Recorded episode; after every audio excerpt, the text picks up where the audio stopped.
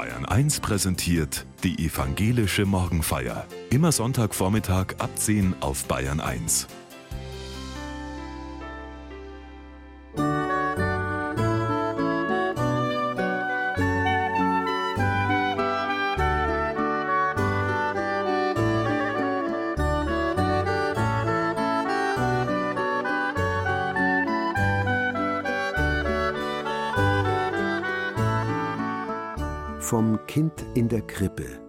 heute und in den nächsten Tagen immer wieder die Rede sein. Pfarrer Tobias Wittenberg aus Augsburg erinnert in der evangelischen Morgenfeier daran, dass wir alle einmal ein Kind in der Krippe waren.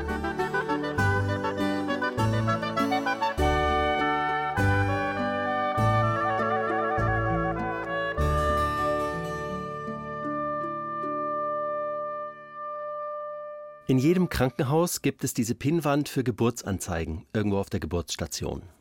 Eine bunte Collage mit viel freundlichem Rosé oder Lila, Hellblau oder Weinrot. Emil Max, geboren am so und so vielten, so und so schwer. Wir freuen uns über die Geburt unserer Tochter Hanna. Das Foto eines verknautschten oder schon entfalteten wunderbaren Kindes. Handschriftlich ein paar persönliche Worte für diejenigen, die Mutter, Kind und Vater begleitet und medizinisch versorgt haben. Wie viel Glück! Ein Herzenswunsch wurde Wirklichkeit und ein Wunder. Und dieser Glücksausdruck landet auch in den Briefkästen von Freundinnen und Verwandten, auch wenn die natürlich schon längst viele Bilder über WhatsApp bekommen haben. Ich bin Vater von vier, bald fünf Kindern. Und ich weiß, Geburtsanzeigen helfen uns Eltern zu begreifen und zu feiern, unser Kind.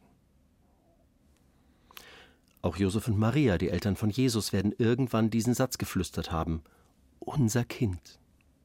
Als sie ihren neugeborenen Bub im Arm halten und diesen unvergleichlichen Duft nach Babyhaut und Babyhaar einatmen.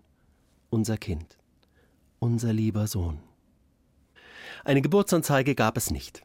Erst später wird das Ganze schriftlich. Nach vielen Jahrzehnten sammeln die Christinnen und Christen über Jesus, was es so gab an Erzählungen und Erinnerungen, Sie schreiben nach und nach auf, auch den Satz. Das ist mein lieber Sohn. Das ist ein Satz wie für eine Geburtsanzeige. Als dieser Satz aufgeschrieben wird im Markus Evangelium, sprechen ihn aber nicht Maria oder Josef. Von der Geburt Jesu ist dort nirgends die Rede, sondern die Christinnen erzählen, dass Gott das gesagt hat. Dass einige von ihnen Gottes Stimme gehört hätten, als Jesus hüfttief im Jordan steht und von Johannes getauft wird. Oder als sie mit Jesus auf einen Berg wandern, oben auf dem Gipfel hätte es in ihren Ohren geklungen, das ist mein lieber Sohn.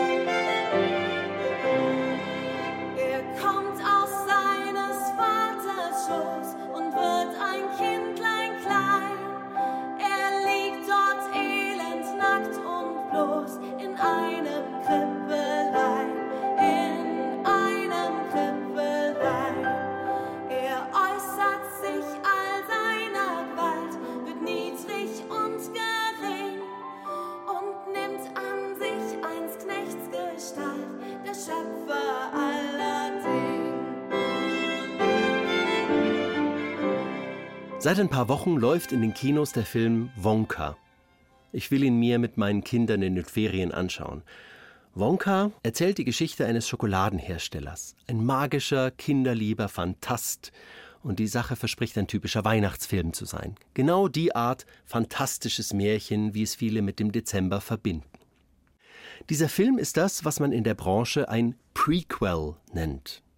Das ist die Fortsetzung einer Geschichte. Aber keine Fortsetzung unter dem Motto, was danach geschah, sondern unter dem Motto, was davor geschah. Wonka ist die Vorgeschichte zu Charlie und die Schokoladenfabrik. Ein Kinderbuchklassiker aus den 60er Jahren. Vielleicht kennen Sie das Buch oder den Film. Komische Sache, so ein Prequel.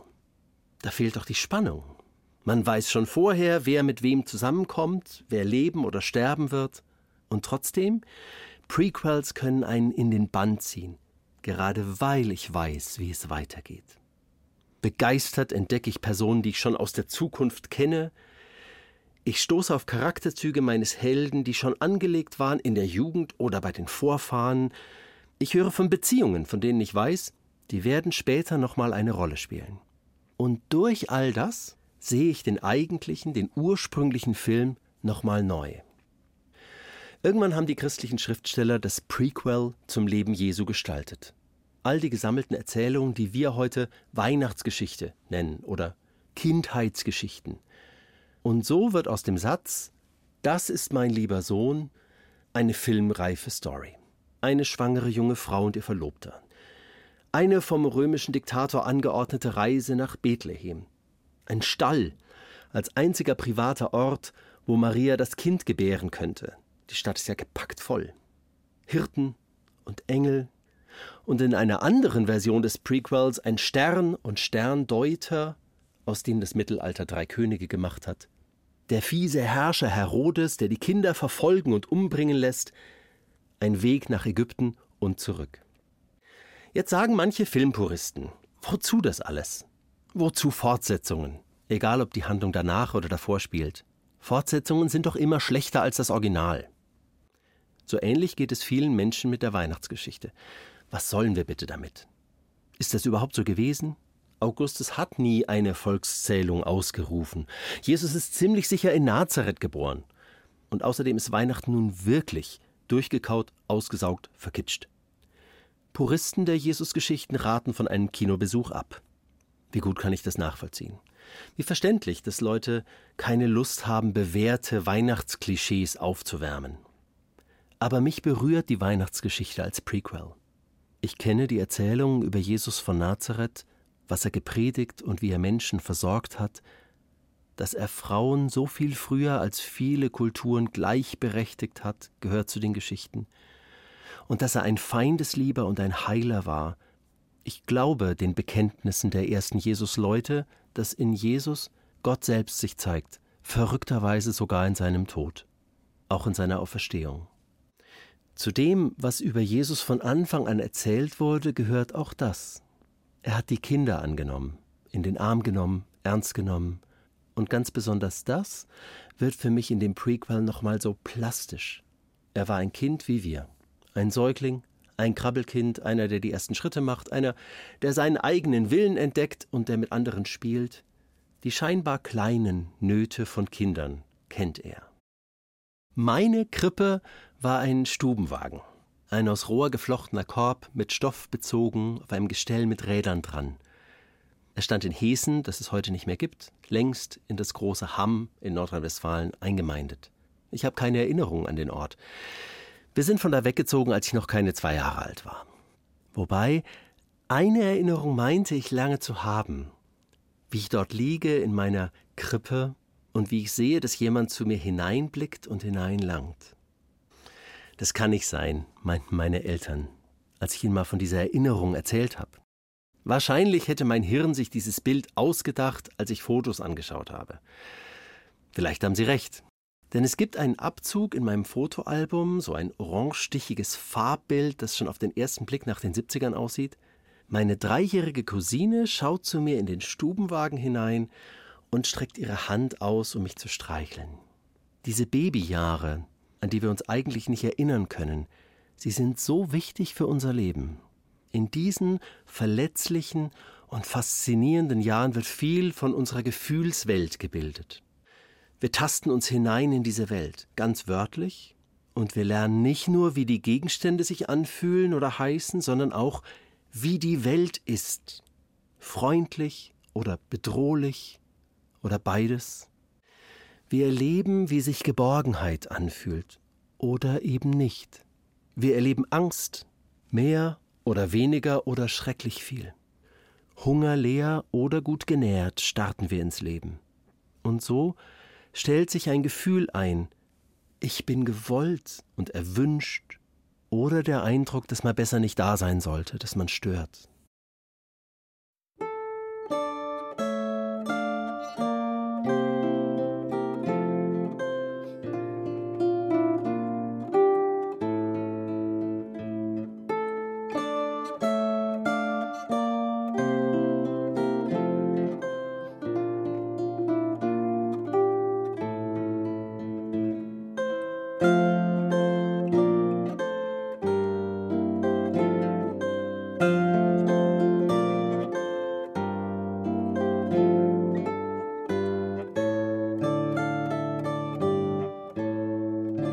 Stehe an deiner Krippen hier. So heißt dieses Lied. 370 Jahre ist es her, dass Paul Gerd es veröffentlicht hat. Und damals war es eine ganz neue Form, so zu singen. Ich, nicht wir. Und nicht gereimte Lehren über Weihnachten, nicht allgemeine Wahrheiten, sondern hier singt sich einer das Herz aus dem Leib und schenkt uns anderen seine Worte, damit wir es auch tun können. Ich steh an deiner Krippen hier. O Jesu, du mein Leben, ich komme, bring und schenke dir, was du mir hast gegeben. Nimm hin, es ist mein Geist und Sinn, Herz, Seel und Mut. Nimm alles hin und lass dir's wohlgefallen. Da ich noch nicht geboren war, da bist du mir geboren und hast mich dir zu eigen gar, eh ich dich kannt, erkoren. Eh ich durch deine Hand gemacht, da hast du schon bei dir bedacht, wie du mein wolltest werden. Wie eine große Meditation, wie ein Hineinfühlen, so verstehe ich dieses Lied. Und so verstehe ich auch das Prequel, das die Weihnachtsgeschichte ist. Als würde man einen Schluck Wein langsam verkosten, genießen mit allen Sinnen, nicht analysieren, sondern erleben, was geschieht. Den Satz Jesus ist Gottes Sohn, den kann ich kennen und aufschreiben und zitieren und für richtig halten. Aber die Weihnachtsgeschichte bietet uns an, das zu riechen, zu schmecken, den Duft und den Geschmack, Schluck für Schluck. Du, Jesus, mit einer Windel an, eingemummelt in ein Tuch, ein Säugling, ein Baby, wie wir es einmal waren. Da ich noch nicht geboren ward, da bist du mir geboren. Und die Erinnerung, dass so ein Baby anzusehen Licht auch in dunkle Stunden bringt, besonders dieses Jesus-Baby.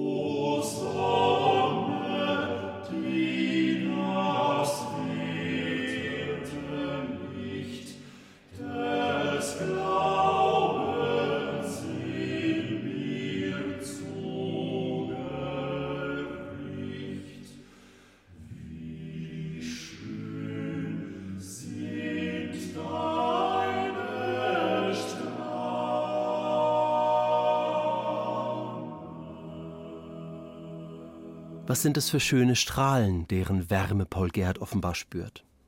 Für mich ist es das Versprechen, ich bin mit dir. Ich an deiner Seite in allem Glück und in allen Schmerzen. Und dieses Versprechen wird für mich greifbarer, wenn ich den Liedtext einmal umdrehe. Ich stehe an deiner Krippen hier. Stellen Sie sich vor, nicht wir singen das zu Jesus, sondern Jesus singt das uns zu. Und weil es ja um uns als Kinder geht, muss ich sagen, stell dir vor, er singt das zu dir und zu mir. So wie du damals im Stubenwagen liegst, in einer gedrechselten Wiege, in einem Behelfsbett, in das deine Eltern dich auf der Flucht gelegt haben, in dem Brutkasten, wo du die ersten Wochen verbracht hast, in dem Gitterbett der ersten Jahre, und zwar so wie es war, einsam und dunkel oder warm und licht, umsorgt oder so hilflos wie deine Eltern. Er singt es dir zu, auch wenn dein Kind in dir sich heute regt, wo du erwachsen bist.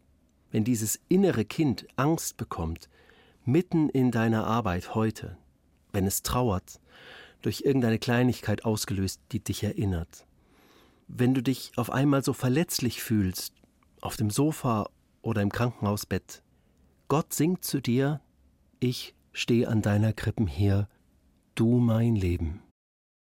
So wird das Prequel der Geschichte Jesu zu einer Erzählung, worauf ich vertrauen will. Vertrauen, dass Jesus bedeutet Gott mit uns. Gott in unserem Leben, an unserer Seite.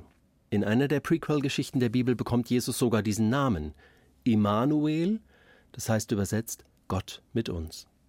Er spricht uns zu, ich bin bei dir von Anfang an. Egal, ob dieser Anfang der sehnsüchtige Wunsch deiner Eltern war oder scheinbar ein Unfall, ob du gewollt warst oder ob deine Eltern dich erst lieben lernten. Ich stehe an deiner Krippen hier. Egal wie die Umstände waren, egal wie der Fingerabdruck ist, den das alles in deiner Seele hinterlassen hat. Ich stehe an deiner Krippen hier, du mein Leben.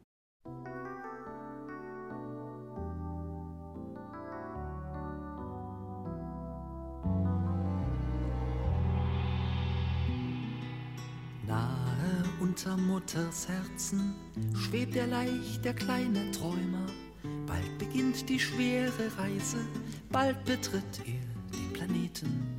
Jetzt muss er sich vorbereiten, das heißt, er muss wachsen, schlafen, das heißt, er muss sich bewegen und dann auf die Landung warten. Hast du das Signal vernommen, kleines Wesen, sei willkommen, sei willkommen hier Erden, du sollst werden glücklich. Die Krippe, die Jesus mit uns geteilt hat, ist nicht nur ein Bettchen. Die biblische Geschichte für diesen Tag beginnt so. Es begab sich aber zu der Zeit, dass ein Gebot von dem Kaiser Augustus ausging, dass alle Welt geschätzt würde. Und diese Schätzung war die allererste und geschah zur Zeit, da Quirinius Statthalter in Syrien war. Zum Prequel gehört das römische Reich. Das sind die Leute, die Jesus eines Tages hinrichten werden. Die Bibel erzählt mir, dass Jesus ein Mensch war, der irgendwie in diesem System des römischen Reiches leben musste. Auch das tut mir an Weihnachten gut. Denn ich lebe in einem Weltsystem, wo Machtstrukturen zunehmen, die es auch im römischen Reich gab. Mir fallen Brocken aus dem Lateinunterricht ein. Sie gelten heute wie damals. Divide et impera, sagte man in Rom. Teile und herrsche. Und die Gesellschaften spalten sich. Die USA sind mir da vor Augen, Deutschland natürlich, von Frankreich höre ich es. In die EU versuchen Diktatoren wie Wladimir Putin Keile zu treiben. Und je mehr die Menschen auseinanderdividiert werden, umso leichter sind sie zu beeinflussen und von Populisten einzufangen. Mir fällt das sprichwörtliche Panem et Circenses ein, Brot und Spiele. Die römischen Herrscher wussten, diese beiden braucht es, um eine Gesellschaft bei Laune zu halten, selbst wenn es schlecht läuft. Nein, besonders dann, wenn es schlecht läuft, weil dann Reiche die Gewinne abschöpfen können und Mächtige viel Spielraum bekommen. Denn das Volk ist ja versorgt, mindestens oberflächlich mit Panem et Circensis. Lieferando und Netflix, Energy Drinks und Instagram, Ablenkung von der manchmal nicht zu ertragenden Wirklichkeit. Auch die Selbstverständlichkeit von Sklaven im römischen Reich fällt mir ein. Und dass ich in den letzten Jahren begreife, wie viel Sklaverei es immer noch auf der Welt gibt. Menschenhandel für die Sexwirtschaft, auch in Deutschland, politische Sklaverei von Uiguren in China, sklavenartige Ausbeutung von Arbeitern für die Schokoladenproduktion. Es begab sich aber zu der Zeit, dass ein Gebot von dem Kaiser Augustus ausging. Ich lebe in Augsburg, der Stadt, die nach dem Kaiser Augustus heißt. Und wenn ich in den letzten Wochen über den Weihnachtsmarkt gelaufen bin, konnte ich ihn mir jederzeit anschauen, den bronzenen Kaiser auf seinem prächtigen Brunnen. Direkt unter dem Augustus ist die Krippe des Christkindlmarkts aufgebaut.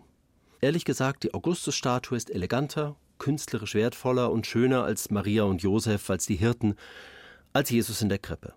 Aber das unterstreicht eher, dass Jesus dort als einer von uns liegt. In der Krippe der Systeme, in denen wir liegen Und er sagt zu uns, ich sehe dich mit Freuden an und kann mich nicht satt sehen. Was für eine Zerstörung aller Imperien, wenn wir Menschen uns so begreifen, göttlich angesehen. Wie viel weniger können böse Könige uns brechen, wenn wir das in uns einüben, dass wir so würdevoll sind, dass Gott seinen liebenden Blick nicht von uns nehmen kann. Wie sehr kann es unsere Spaltung vermindern, wenn wir einander so sehen? Ach ja, das ist ja eine, die mit Freuden angesehen ist. Ja, da sehe ich es auch durchblitzen.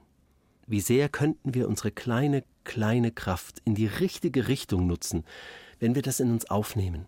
Unsere tiefste Kindheitswahrheit ist, Jesus hat schon immer über uns gesagt, ich kann mich nicht satt sehen an dir. Heute bin ich fast jeden Tag am Kinderbett meiner Tochter. Ich liege daneben, in der Dunkelheit umfangen fünf kleine Finger einen von meinen. Ich höre das Atmen, mal sanft und mal schnupfen verschnieft, manchmal quietscht der Schnuller. Und irgendwann lassen die Finger los. Dieses Kind, alle Kinder und all die Kinder, die wir Großen mal waren und immer noch in uns tragen, die sollen es wissen.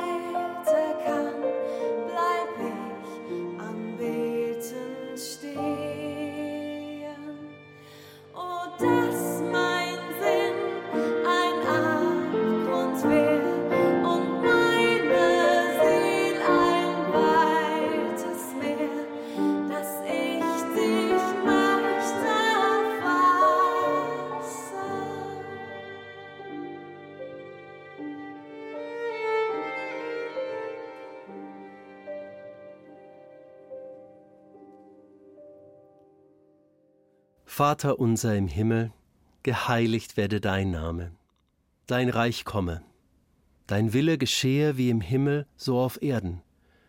Unser tägliches Brot gib uns heute und vergib uns unsere Schuld, wie auch wir vergeben unseren Schuldigern.